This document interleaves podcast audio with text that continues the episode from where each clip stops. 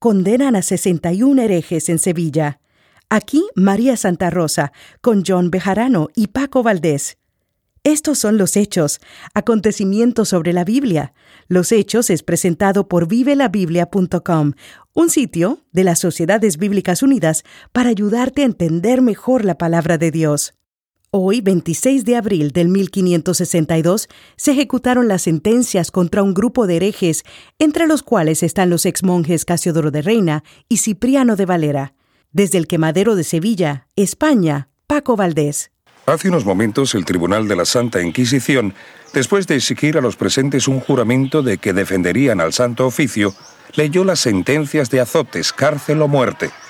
Todos los presentes escucharon mientras un silencio sepulcral dominaba el ambiente. Con nosotros se encuentra don Rogelio González, quien estuvo presente toda la mañana observando el acto. Don Rogelio, cuéntenos qué, qué fue lo que pasó aquí.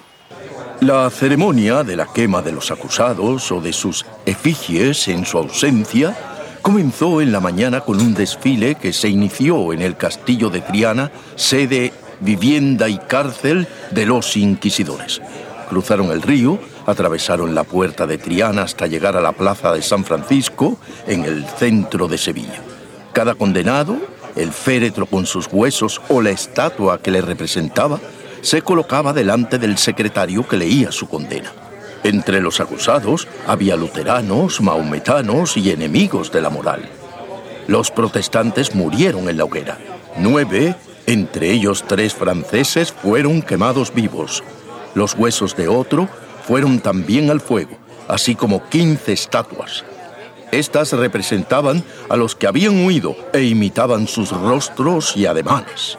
Entre las figuras quemadas estaban las de Casiodoro de Reina, Cipriano de Valera, Antonio del Corro, Alonso Baptista, Francisco Farias y otros exfrailes que escaparon del monasterio de San Isidoro del Campo.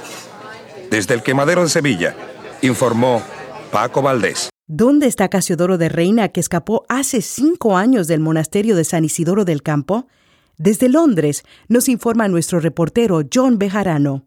Londres tradicionalmente recibe muy bien a los españoles, que pronto encuentran protectores tan notables y poderosos como Su Majestad la Reina Isabel I, el obispo de Londres, Edmund Grindle o la duquesa de Suffolk, hija de una dama española de la corte Catalina de Aragón y una destacada benefactora de los refugiados religiosos. Casiodoro de Reina no ha sido la excepción.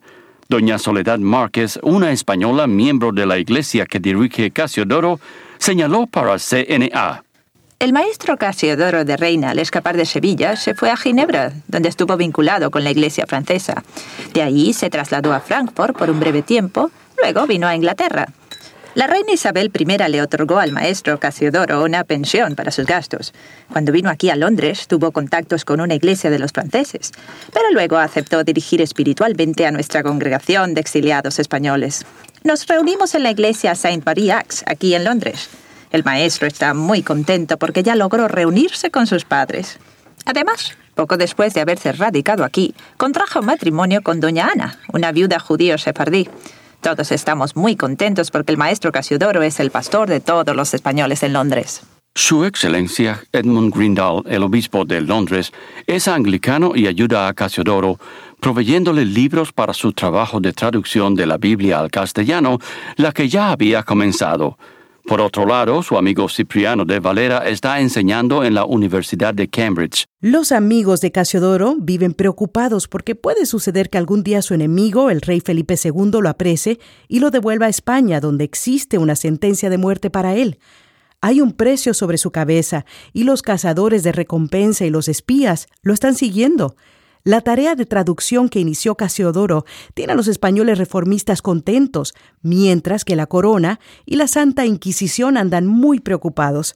Hasta el día de hoy hay pocas traducciones de la Biblia al castellano. La más antigua la pidió el rey Alfonso el Sabio en 1260.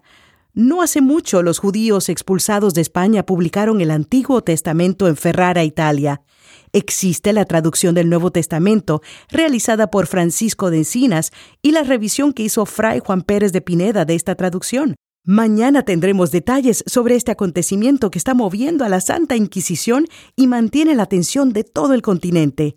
Escuchó los hechos, acontecimientos sobre la Biblia, una presentación de vivelabiblia.com, un sitio de las Sociedades Bíblicas Unidas para ayudarte a entender mejor la palabra de Dios. Les informó María Santa Rosa.